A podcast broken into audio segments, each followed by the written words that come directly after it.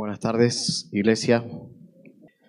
Les invito a abrir sus Biblias en el- la carta de Juan, la primera carta de Juan. Vamos a continuar con el capítulo 3. Veníamos desarrollando el domingo pasado que comenzó nuestro pastor. El título del sermón era ¿Distingues a un cristiano de un incrédulo? Y lo que vamos a ver hoy es la segunda parte. Vimos el domingo pasado que una de las maneras de distinguir dos evidencias, de distinguir a un incrédulo de un creyente, la primera era que una persona que no conoce a Dios, Juan dice que lleva una vida licenciosa en relación con el pecado, que practica el pecado en su vida. No que no peca, pero que practica habitualmente el pecado en su vida. Que no peca sería un error, sería, como ya vimos en la primera carta de Juan en el, en el capítulo 1, que vimos en 1 Juan, capítulo 1, versículo 8, si decimos que no tenemos pecado, nos engañamos a nosotros mismos y la verdad no está en nosotros. Así que no estamos hablando que no pecamos, estamos hablando de alguien, una persona que habitualmente practica el pecado.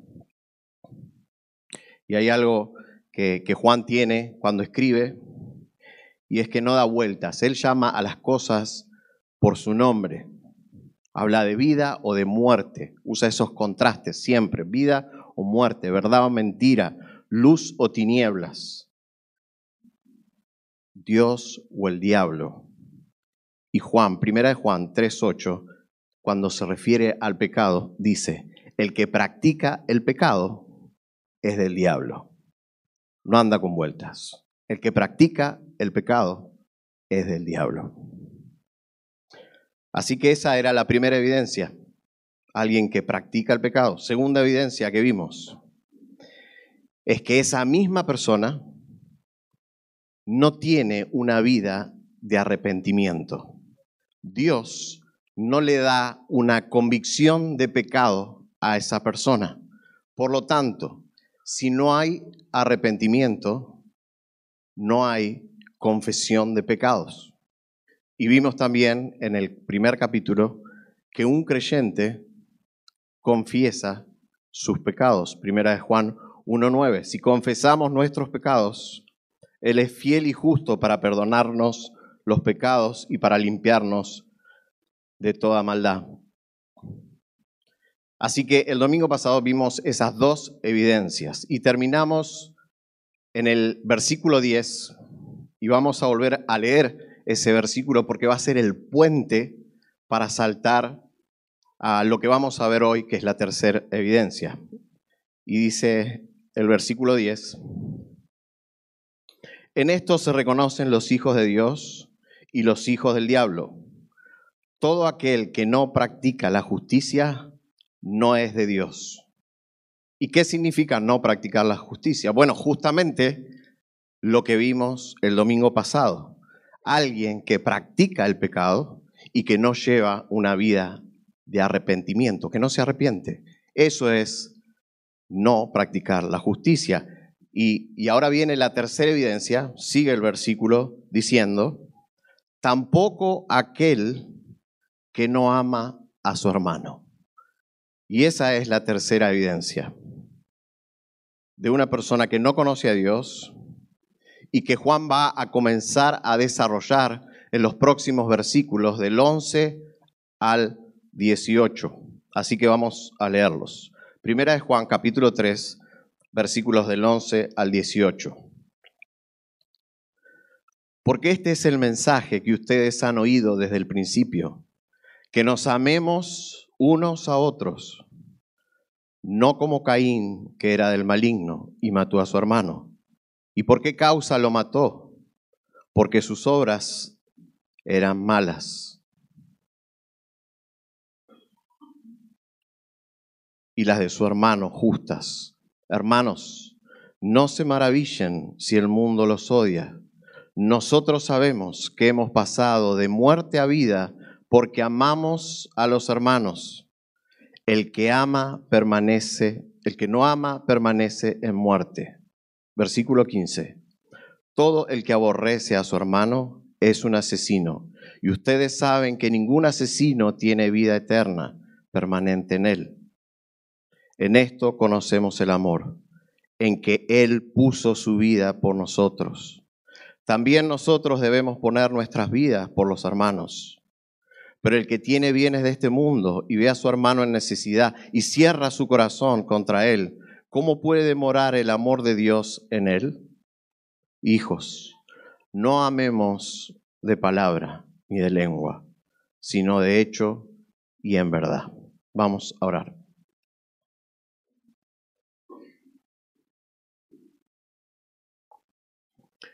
Padre, te damos gracias por permitir una vez más que tu pueblo se congregue junto aquí en este templo que tú has provisto y poder escuchar tu voz, poder alabarte. Padre, y ahora queremos pedirte que tu palabra sea una espada de dos filos que penetre en lo más profundo de nuestro corazón, de nuestros sentimientos y exponga, Señor, todo aquello que no está conforme a tu voluntad. Señor, danos convicción y Padre, también te pido que me ayudes a predicar tu palabra fielmente, de una manera clara y fiel, Señor. Gracias, Padre. En el nombre de Cristo Jesús. Amén. Bien, podríamos bosquejar los siguientes versículos de este sermón en cuatro partes o en cuatro puntos. En primer lugar, tenemos un mandato, que es el mandato de amarnos. En segundo lugar, Juan nos va a decir lo que no es el amor. En tercer lugar, lo que es el amor. Y en cuarto lugar, el verdadero amor nos lleva a dar. Así que dijimos entonces que la tercera evidencia que Juan les transmite a los creyentes genuinos para que puedan distinguir a los falsos maestros de los creyentes genuinos, falsos maestros, o en el capítulo 2 Juan les llama anticristos, y es que estas personas aunque estén en medio de la congregación, aunque se digan cristianos, aunque por ahí estén sirviendo en la iglesia, no conocen a Dios. Y es esta la evidencia, la tercera evidencia que encontramos en el versículo 15 acerca de estas personas. Todo el que aborrece a su hermano es un asesino y ustedes saben que ningún asesino tiene vida eterna permanente en él. Y Juan les recuerda a los creyentes que ellos, a quienes sí estaba dirigido este mandato y esta carta, ellos sí debían amarse, sí debían amarse unos a los otros. Y acá entramos al primer punto, el mandato de amarnos. Versículo 11 porque este es el mensaje que ustedes han oído desde el principio, que nos amemos los unos a los otros. Los falsos maestros no solo no amaban a los hermanos, sino que tampoco podían y tampoco querían amar a los hermanos. Y la razón por la cual ellos no podían amarlos ni obedecer el mandato era simplemente porque ellos no conocían a Dios. No lo amaban, no habían sido perdonados, todavía estaban en sus delitos y pecados, no habían experimentado el amor de Dios, por lo tanto no podían dar lo que no habían recibido.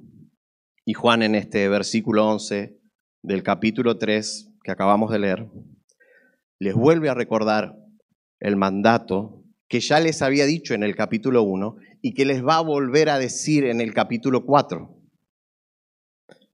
Y, y si tiene algo la carta de Juan, es que permanentemente está recordándole a los creyentes, a los hermanos, con un corazón pastoral para que les repite, les repite todo el tiempo, para que quede impregnada la enseñanza en las mentes y en los corazones de ellos. Así que en el capítulo 4 él va a volver a recordar este mandato, capítulo 4, versículo 21, y dice, y este mandamiento tenemos de él, que él, que el que ama a Dios, ame también a su hermano.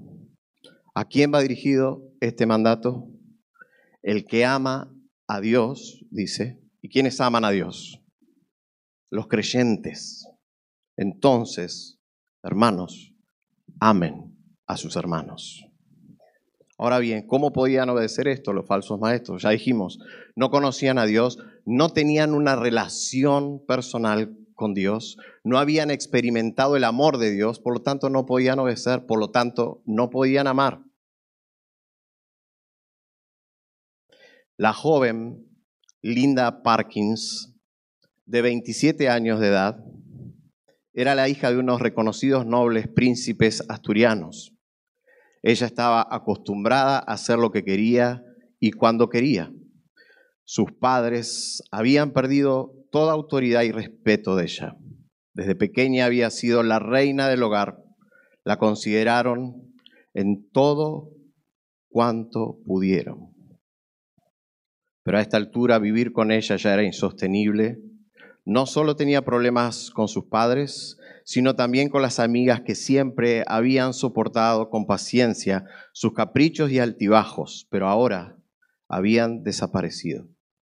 Los padres lograron convencerla, creyendo que sería bueno para su vida que se alistara como ayudante en un orfanato de niños. Ni bien ingresó, el primer día le dieron el reglamento de convivencia del orfanato, el cual debía obedecer. Allí estaban no solo las funciones que debía llevar a cabo, sino también cómo ella debía vivir dentro del orfanato, tratar y someterse a las autoridades, el trato con los niños y el trato con las demás internas que trabajaban allí.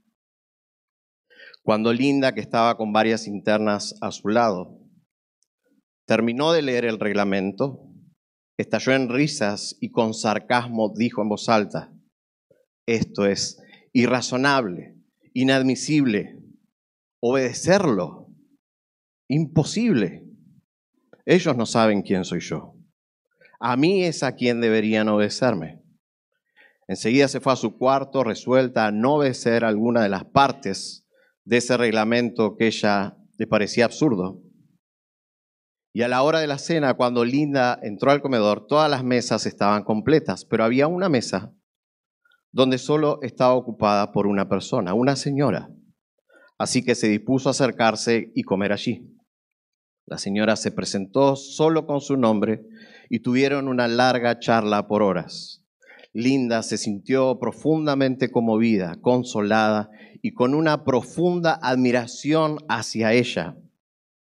Cuando regresó a su habitación, se encontró con su compañera de cuarto y le dijo, Nunca conocí una mujer tan bella, llena de amor, con tanta bondad y tan comprensiva conmigo, exclamó dirigiéndose a su amiga. Qué gran mujer. Pude sentir su amor por todos los niños y por todas nosotras. Es increíble que en unas pocas horas recibí más amor que en toda mi vida. A propósito, ¿quién es esa señora le preguntó Linda a su compañera, porque solo conozco su nombre. La amiga respondió, Linda, hoy has tenido la fortuna de conocer y de tener una larga charla con la directora general y la dueña del orfanato. Sus hombros se encogieron y se llenó de asombro. Pasaba el tiempo y la admiración y el cariño y el amor entre ellas iba en aumento. Linda buscaba de corazón agradarle a la directora. Entonces, con sumisión y gusto, se esforzaba para cumplir todo el reglamento, hasta que después, y ya sin darse cuenta, con gusto y agrado, lo cumplía por completo. ¿Qué llevó a Linda a obedecer el reglamento?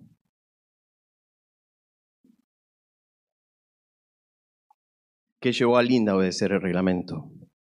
El amor. El amor. Ella se sintió profundamente amada por la directora y ella comenzó a amar a la directora y respondía Linda con obediencia porque quería agradarle. Y hermanos, si nosotros amamos, es porque Él nos amó primero. Primera de Juan 4:19. Nosotros amamos, podemos amar porque Él nos amó primero. Y si nosotros lo amamos a Él, si nosotros lo amamos a Él, ¿qué dice Él mismo de eso, acerca de eso? El Señor, ¿qué dice? Juan 14, 23, si alguien me ama, guardará mi palabra.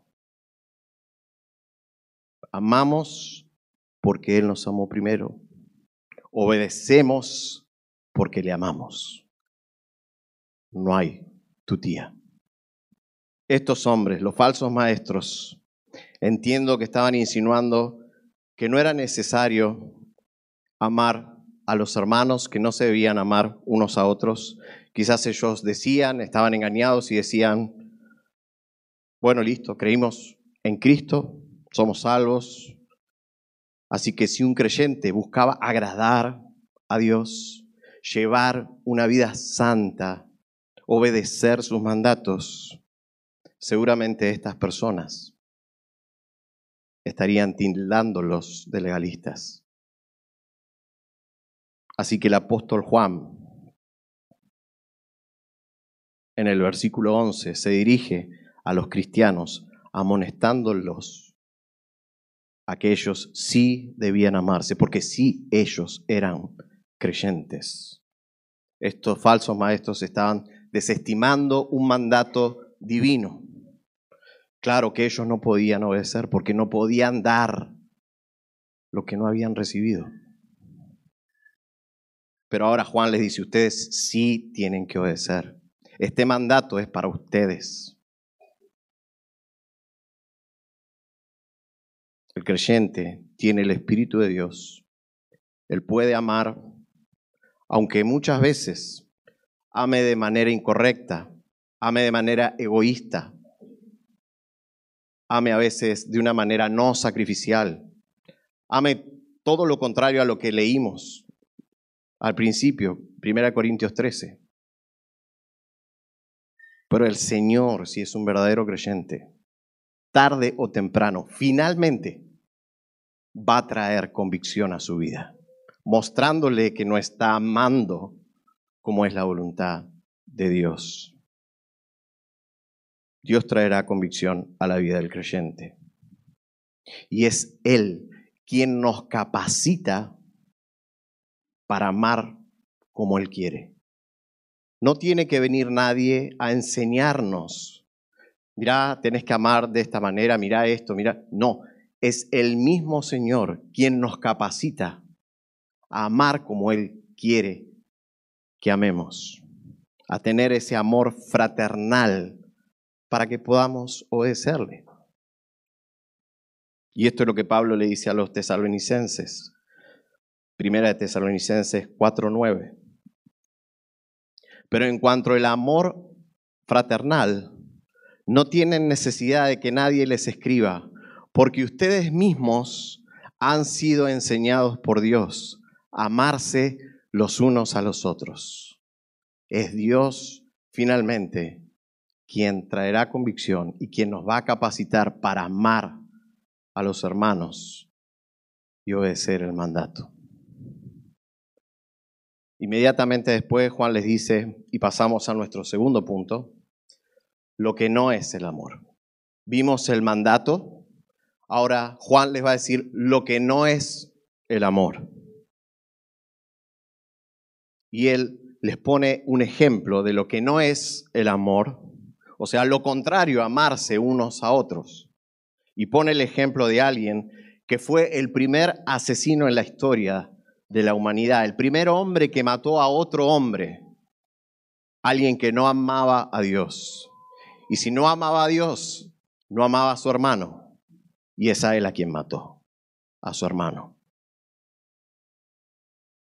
Y por tanto, sus obras eran malas. No practicaba la justicia. Dice el versículo 12, no como Caín, que era del maligno y mató a su hermano. ¿Y por qué causa lo mató? Porque sus obras eran malas y las de su hermano justas.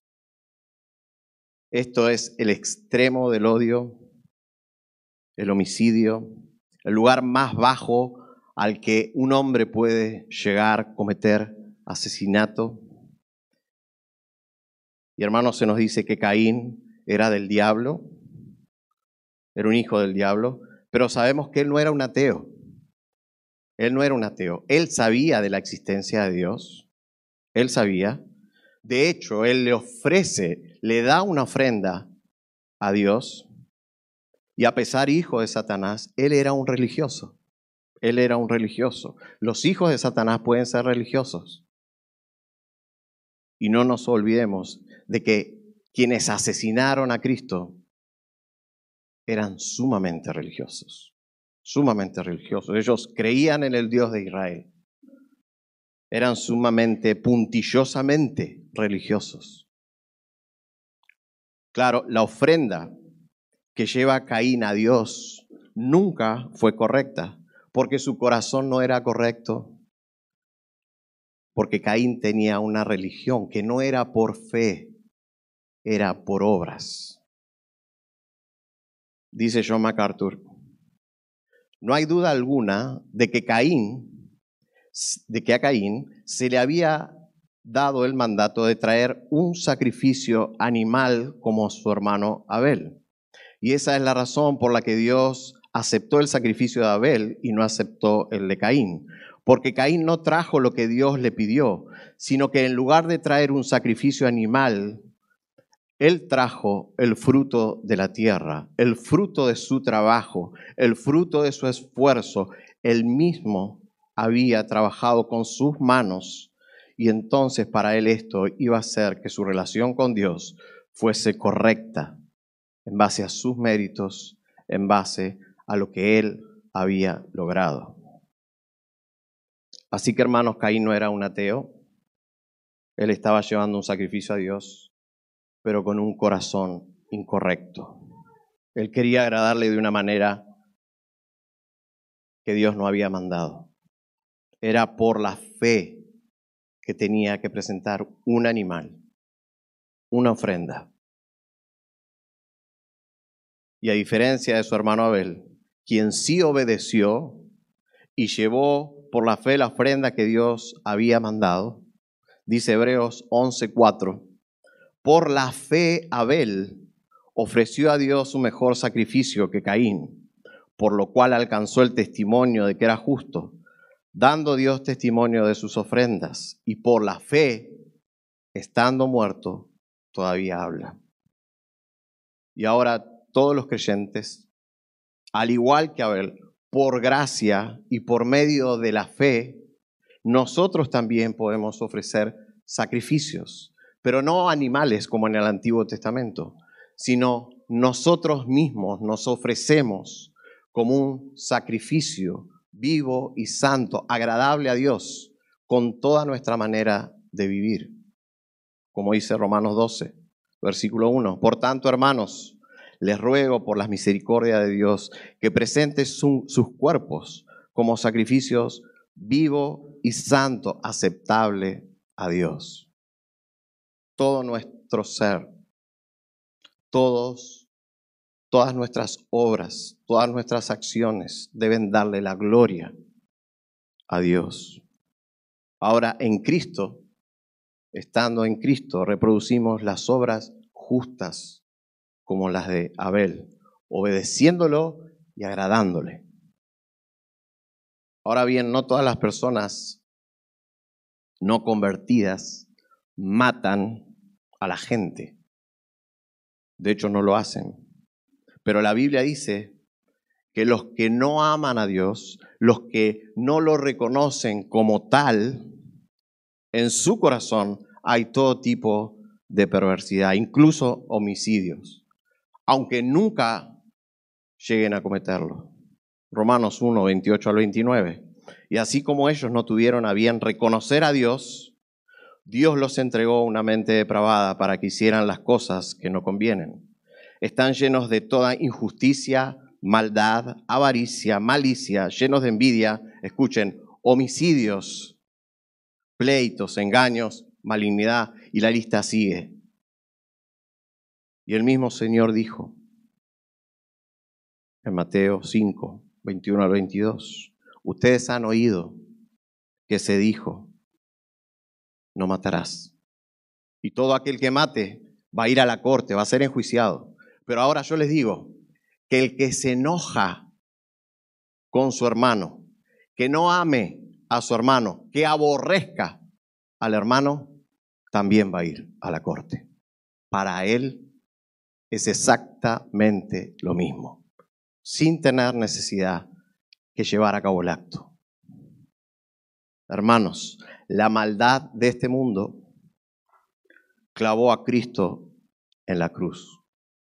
Y hoy en día, hoy en día, los hombres siguen aborreciéndolo a Cristo del mismo modo que antes, del mismo modo. Eso no cambió, no va a cambiar nunca.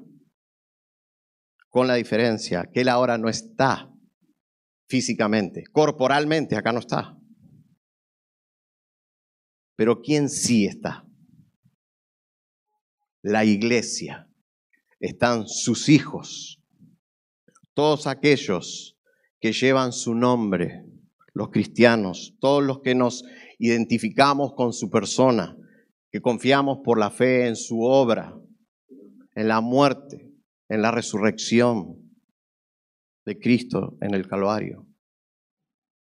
¿Y cuál es el problema de esto? Que el mundo,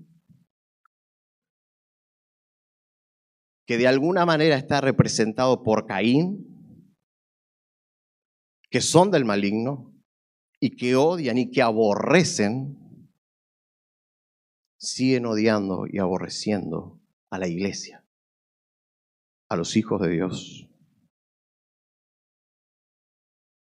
que de alguna manera son representados por Abel. ¿Qué hizo Caín con Abel? Lo aborreció y lo mató porque sus obras eran justas. ¿Qué hicieron los fariseos, los escribas, los sacerdotes, el mismo pueblo de Israel con Cristo? Lo mataron. ¿Por qué? Porque sus obras eran justas. Y lo que les pasa a la gente que está en el mundo, les pasa exactamente con todos nosotros. Porque amamos y seguimos a Cristo. Nos aborrecen, nos odian, y somos perseguidos y a veces, no acá, pero en muchos países, asesinados, como fue Abel asesinado. Entonces Juan les dice, versículo 3, hermanos, no se maravillen si el mundo los odia. No se maravillen. En cierta manera vivimos en un mundo que está lleno de caínes. Odian a Dios y odian a los Abeles, a los cristianos. Esto no era algo nuevo que Juan les estaba diciendo a ellos. Esto ya Cristo mismo lo había advertido, se los había advertido a los discípulos. Juan 15, 18 al 19. Si el mundo los odia, sepan que me ha odiado a mí antes que a ustedes. Si ustedes fueran del mundo, el mundo amaría lo suyo. Pero como no son del mundo, sino que yo los escogí de entre el mundo, por eso el mundo los odia. Por eso el mundo los odia.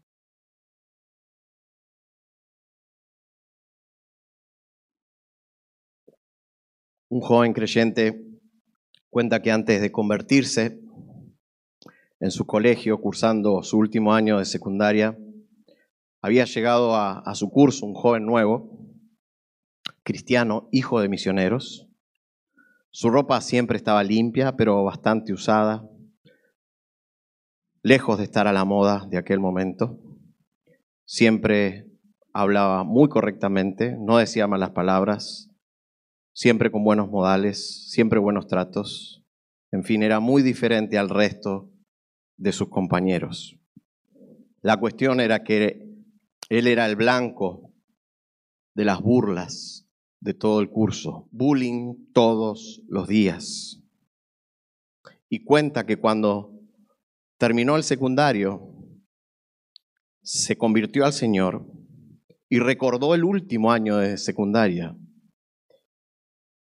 Y como él también había participado de las burlas, del bullying, del bullying, de los desprecios hacia ese joven.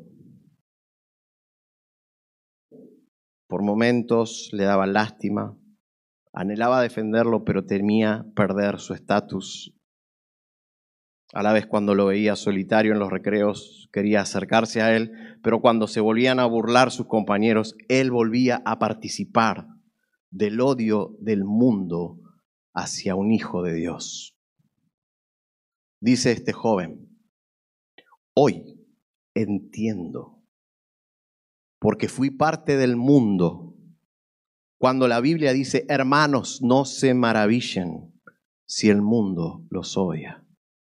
Hay algo en la naturaleza humana caída que quiere evitar a la gente que cree en la verdad de Dios, en su Hijo Jesucristo y que pretende llevar una vida santa y agradable. El pecado.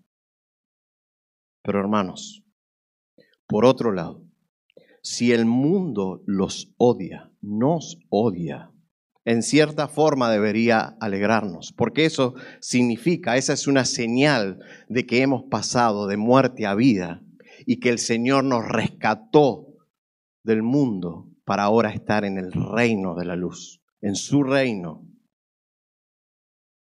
Y ahora sí, el mandato ese es para nosotros. Ahora, amén.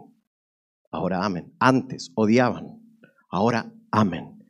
Hermanos, no sé si les pasa, pero quizás a veces están con hermanos y, y no se ponen a pensar, yo con esta gente en otro tiempo no estaría ni loco. Pero ahora vos los ves, gente de todo pueblo, tribu, nación, cultura, y los amás. Y nadie te explica cómo hacerlo. Simplemente el Espíritu de Dios te capacita para que vos los ames. Y no importa quién es, no importa su pasado, si fue lo que fue, ahora somos todo un pueblo todos un pueblo, hijos de Dios, unidos por su espíritu. Versículo 14. Nosotros sabemos que hemos pasado de muerte a vida porque amamos a los hermanos. Pasamos de muerte a vida porque amamos a los hermanos. Y la manera que identificamos a aquellos que siguen en la oscuridad justamente es que no aman, no aman. Dicen amar, pero en el momento que deben mostrar amor, No aman, no aman. Esa es la tercera evidencia.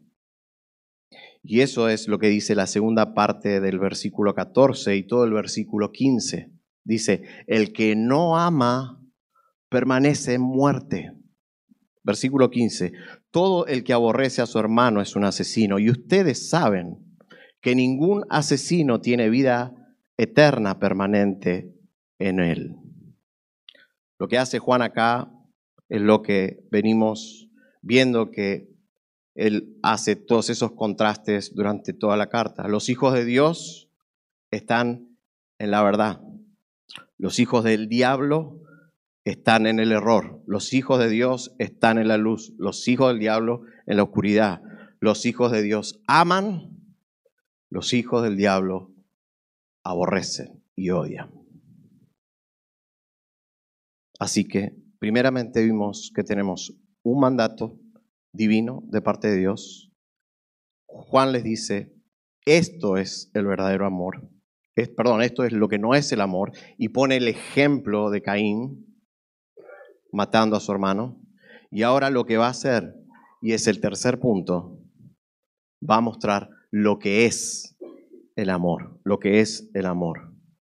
Y la primera parte del versículo 16 dice, en esto conocemos el amor, en que Él puso su vida por nosotros.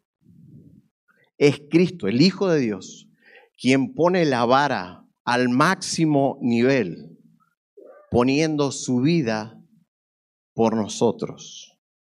Pero Él puso su vida no como la podríamos poner nosotros, que nosotros la ponemos por alguien que nos ama o que amamos. No nos cuesta, no nos costaría. Él puso su vida por personas que lo aborrecían. A Él lo aborrecían. Él puso su vida por esas personas. Vos, yo, lo aborrecíamos. Y Él puso su vida por ellos, por los caínes. Y de hecho, puso su vida, y no lo sabemos, pero él cuando estaba colgado en la cruz, y toda la gente que estaba ahí participando, siendo partícipe de su muerte, abucheándolo,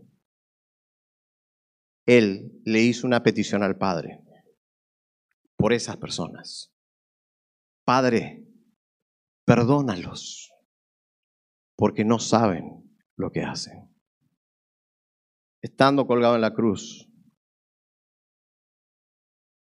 él miró al Padre y le dijo, perdónalos, perdónalos. Qué tremendo, hermano. La verdad que no, no, no sé cuántos de nosotros podríamos hacer esto realmente. Y con vergüenza lo digo, yo creo que no lo sé, no, no sé, no lo creo. Yo no sé si estuviera dispuesto a dar mi vida. Un ejemplo por un asesino que mate a mi esposa o a mis hijos. La verdad que no lo sé, no lo creo. Les podría decir que sí para quedar bien, pero la verdad es que no lo creo. No lo creo.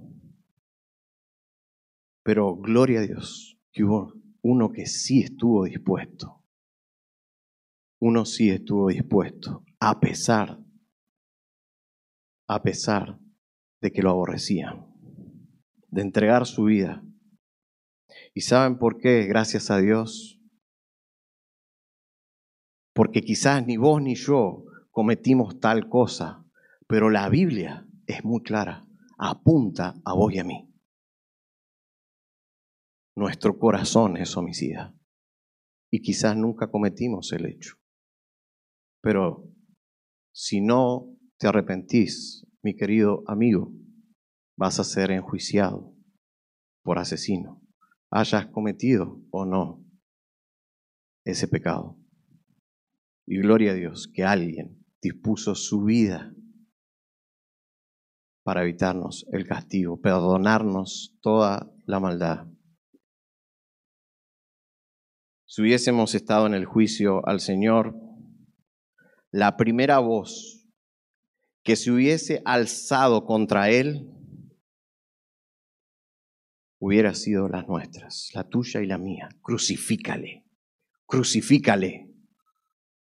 Queremos a Barrabás, queremos a Barrabás porque nos identificábamos con él, con un asesino. Pero él, Cristo, ¿por qué estaba siendo juzgado?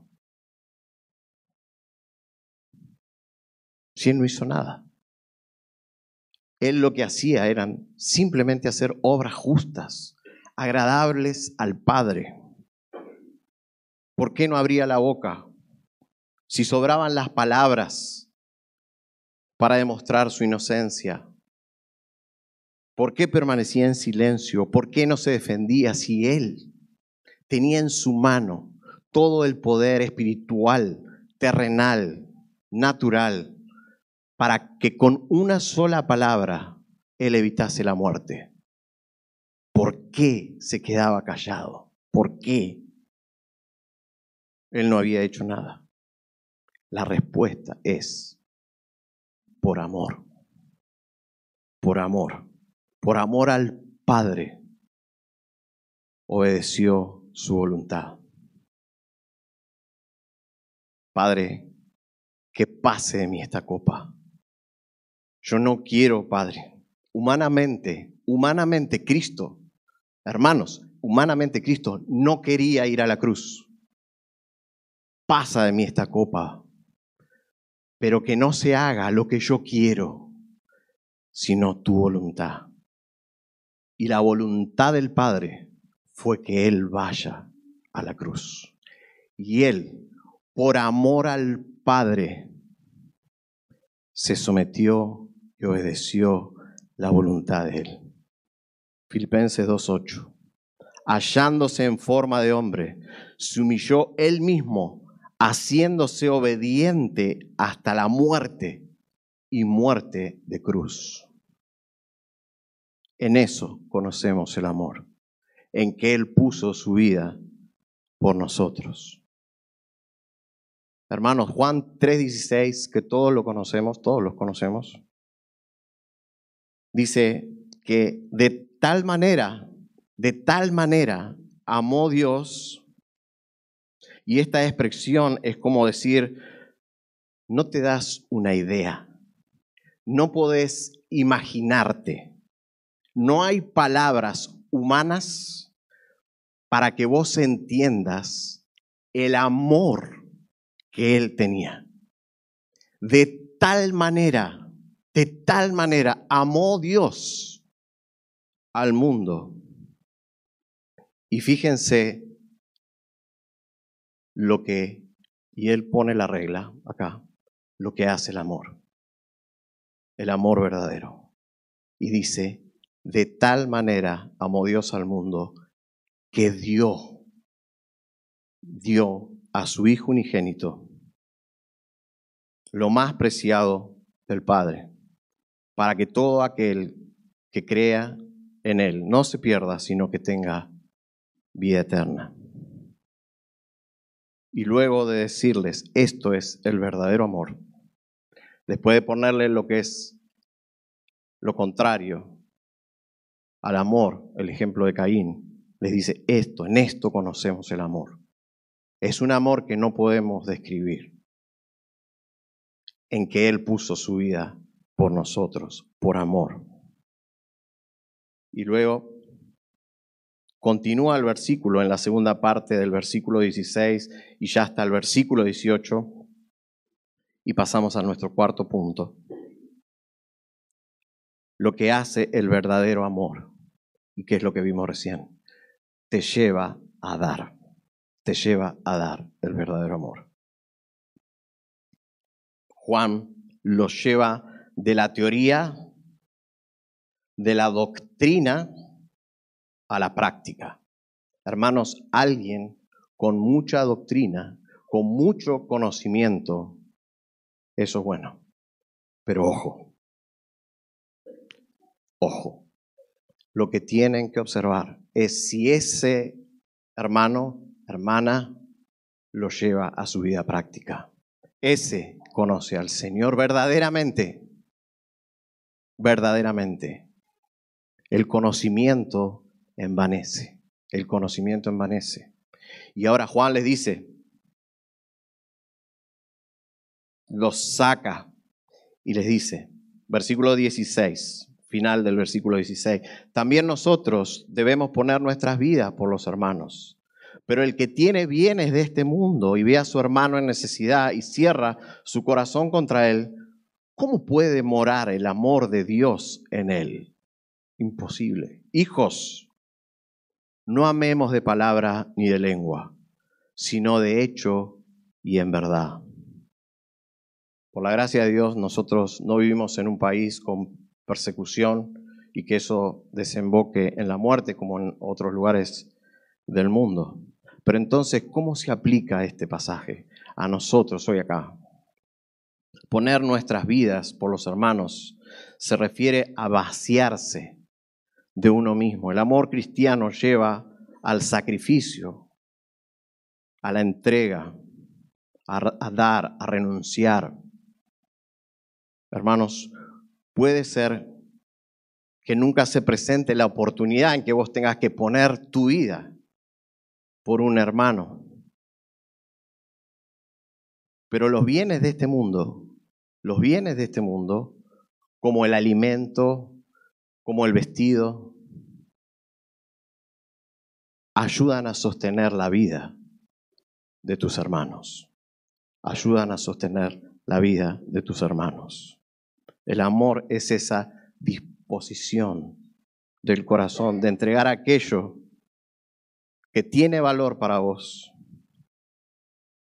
para beneficio de la vida de otro.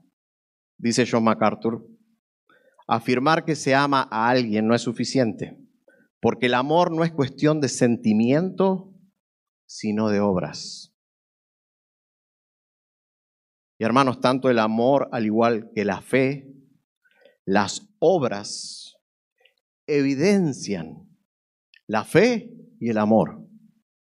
Sin esas obras, bla, bla, yo puedo decir que tengo amor, yo puedo decir que creo, bla, son palabras. La evidencia real de eso son las obras. Santiago capítulo 2, versículos 15 al 17. Si un hermano o una hermana no tienen ropa y carecen de sustento diario, y uno de ustedes les dice, vayan en paz, caliéntense y sáciense, pero no les dan lo necesario para su cuerpo, ¿de qué sirve? Así también la fe por sí misma, si no tiene obras, está muerta. Y dice John Stott, los hechos hablan más fuerte que las palabras. El amor no es esencialmente ni sentimiento ni palabras sino hechos. Hechos, obras. Esas obras evidencian lo que hay en tu corazón. Hechos concretos. Y eso es lo que enseña el mismo Cristo. Así como cuando un creyente es perseguido, ¿a quién se está persiguiendo? A Cristo. Es lo que Cristo le dijo a Pablo. Cuando Pablo iba camino a Damasco persiguiendo a los creyentes, le sale al encuentro el Señor a Pablo y, le, y lo, lo tira al piso y le dice, Pablo, Saulo, Saulo, ¿por qué me persigues? Señor, ¿quién eres? Jesús, al que tú persigues. Él no estaba buscando a Cristo. Él quería hombres que sigan a Cristo. Pero Cristo le dice, ¿por qué me persigues? Es a mí a quien me persigues. Y lo mismo, hermanos, cuando nosotros ayudamos a un hermano, estamos ayudando al mismo Cristo, al mismo Cristo. En Mateo 25 el Señor les dice que cuando Él vuelva, va a separar las cabras, los incrédulos, de las ovejas, los creyentes. Mateo 25, 34 al 40 dice, el Señor les va a decir a los santos, a los hijos de Dios, vengan benditos mi Padre, de mi Padre, hereden el reino preparado para ustedes desde la fundación del mundo, porque tuve hambre y ustedes los hijos de Dios, me dieron de comer. Tuve sed y me dieron de beber. Fui extranjero y me recibieron. Estaba desnudo y me vistieron. Enfermo y me visitaron. En la cárcel y me vinieron a ver. Entonces los justos responderán diciendo, o sea, los hijos de Dios, al escuchar las palabras del Señor, le, le van a decir, pero Señor, ¿cuándo te vimos? ¿Hambriento y te dimos de comer? ¿O sediento y te dimos de beber? ¿Y cuándo te vimos como un extranjero y te recibimos? ¿O desnudo y te vestimos? ¿Cuándo te vimos enfermo o en la cárcel? Y el Señor les dice, en verdad les digo, le está hablando a sus hijos, a creyentes, en verdad les digo, en cuanto lo hicieron a uno de estos hermanos míos, aún a los más pequeños, a mí me lo hicieron. A mí me lo hicieron. Iglesia, la tercera evidencia para distinguir a aquellos que no conocen a Dios es que no aman a la iglesia. No aman a la iglesia, no dan su vida por la iglesia, no se dan por la iglesia. Mientras que los verdaderos creyentes aman de manera práctica y no solo de palabra, y se dan se dan de su tiempo, se dan de su vida, dan de sus bienes, dan de sus dones al servicio y por amor a los hermanos. ¿Cuál es la clase de amor que tenés? Es un amor que te lleva a dar como el de Dios, que dio a su Hijo ¿O es un amor egoísta que pretende solo recibir? Que espera que me den, así yo doy. ¿Cómo es el amor que practicas? ¿Sos indiferente a las necesidades de tus hermanos? Es lo mismo. ¿Pensás, bueno, hay un ministerio de misericordia, Quizás habló con el hermano y seguramente ahí lo habrán solucionado. Hermano, ¿te involucras en las necesidades de tus hermanos? Personalmente, sin dejarlo en las manos de nadie, porque el mandato es para vos. Amá de manera práctica a tus hermanos. Y ahora puedes amar porque Él te amó primero. Cuando disponemos nuestro corazón a obedecer el mandato de amar a nuestros, a nuestros hermanos, más allá de que si nuestros hermanos se lo merezcan o no, porque de seguro no se lo merecen, no nos merecemos. Pero cuando amamos por causa de Dios, por causa de que Él nos lo pide, Él nos lo manda, nos lo manda, Él nos bendice. Él nos bendice. Dijo Jesús en Hechos 20:35, más bienaventurado es dar que recibir. Traducido, vas a ser más feliz cuando des que cuando recibas. Iglesia, si hoy la palabra te exhortó y te diste cuenta que no estás amando como realmente el Señor te mandó amar a la iglesia, a los hermanos, no te quedes ahí. Recordá el Evangelio, confesá tu pecado y recordá que ahora podés hacerlo y que esta palabra es un medio de gracia de Dios para que te despiertes, no para condenarte, para que te despiertes y empieces a hacer lo que Él quiere que hagas. Y podés hacerlo, mi querido hermano, ¿Sabes por qué?